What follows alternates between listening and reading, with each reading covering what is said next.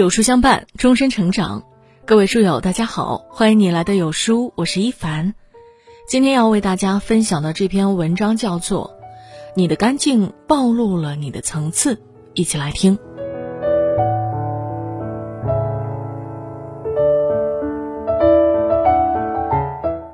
生活中啊，你一定遇到过这样一类人，他们或许相貌普通，打扮呢也中规中矩，相处起来却十分舒服。他们的外表看似平凡，却又仿佛有股独特的韵味，目光不自觉的就会被吸引过去。这种独特却又不张扬的魅力，就叫干净。诗人顾城说：“一个人应该活的是自己，并且干净。干净是对一个人最高级的赞誉。物质越干净，精神越富有。”哈佛商学院曾经做过一份调查研究，发现。那些幸福感强的成功人士，居家环境往往十分干净整洁，而不幸的人们通常生活在凌乱肮脏中。就像这则新闻：英国一位女子的家里总是堆满了各种杂物，拥挤逼仄，杂乱不堪，几乎没有人愿意来做客，就连丈夫也只是在吃饭和睡觉时回家。于是她每天都活在焦躁不安之中。说到底啊，物质只能带来一时的满足，却无法让人得到长久的愉悦。日本作家本田直之曾说：“当今社会通过物质获取幸福的时代已经结束了。须知道，人生不是一场物质的盛宴，而是一场精神的修炼。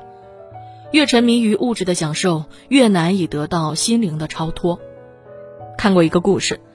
有一位富人家财万贯，却总是愁眉苦脸，担心有人对他图谋不轨。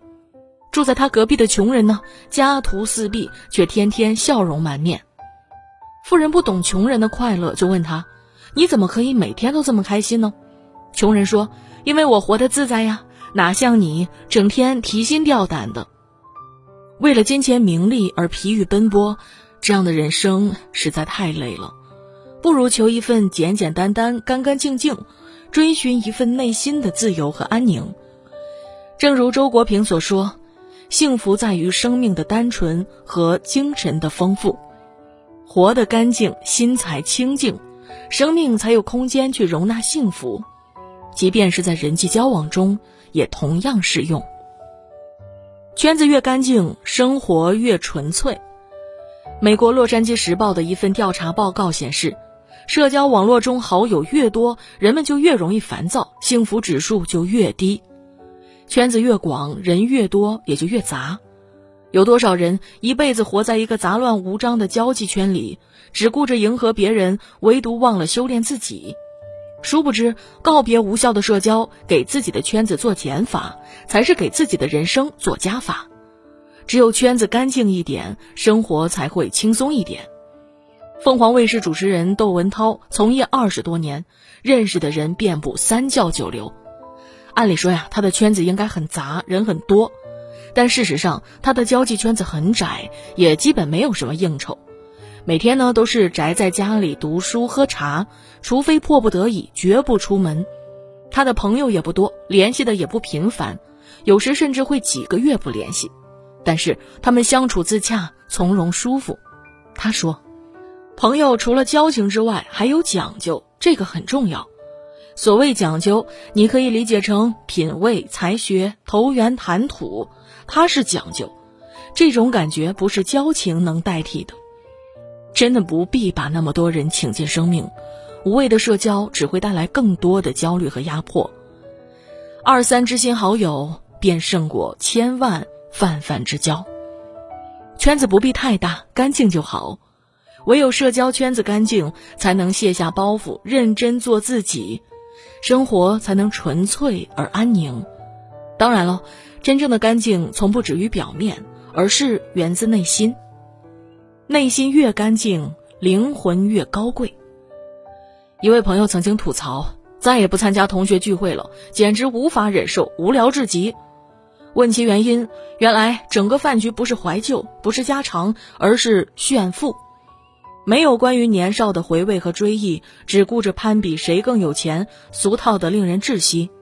只能说，有的人心中仍有净土，而有的人则早已被物欲填满。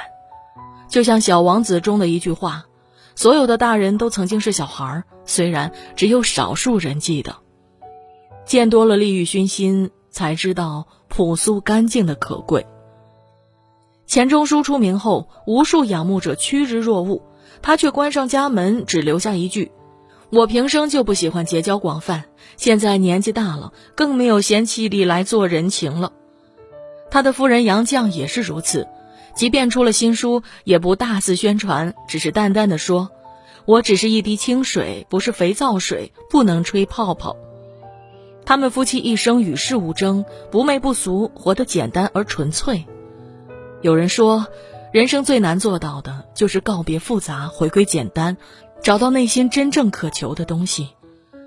人世间熙熙攘攘，多少人沉浸于名利的追逐，却忘了初衷。一个人有才华、有财富都不稀奇，但是在拥有过这一切之后，还能够内心干净，这才是真的难得。作家余华说：“只有干净的眼睛，才能看见灵魂。”眼睛干净，才不会错过美好的风景；内心干净，才能拥有优雅的灵魂。那些活得干净简单的人，总能将日子过成诗；而复杂的生活，不仅本末倒置，更杂乱无章。干净是一种美好的气质，不需要满身奢侈品装饰，而是对自己的讲究和用心。一个干净的人，光是朴素的站在那儿。就足以让人欣喜。干净是一个人最好的气质。契诃夫说：“人的一切都应该是干净的，无论是面孔、衣裳，还是心灵、思想。见多了油腻，看惯了浮躁，才发现，活得干净有多么难得。”二零一三年冬，重庆一位六十岁的大妈在公路旁捡到了一个装有十一万现金的袋子。为了失主回来能够及时找到钱，他在寒风中站了近一个小时，才终于等来失主。很多人说他傻，但他说：“我穷得干净，别人的东西我是绝对不能要的。”在这个物欲横流的社会里，依然有这样人淡如莲、其身自洁的人，是一件幸事。一个干净的人，见过乌烟瘴气，内心依然澄澈。走过曲折坎坷，也依然心无尘埃。